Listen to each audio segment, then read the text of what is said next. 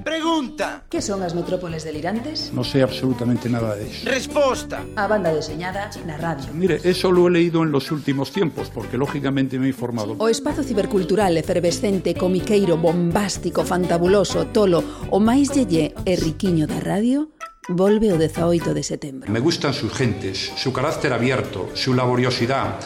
Son emprendedores, hacen cosas. Xa sabes, se te interesa a banda deseñada, escoitas Metrópoles Delirantes, o programa máis pimba e delirante da radio. No parece un razonamiento muy brillante. Algún día nos reconocerán este trabajo.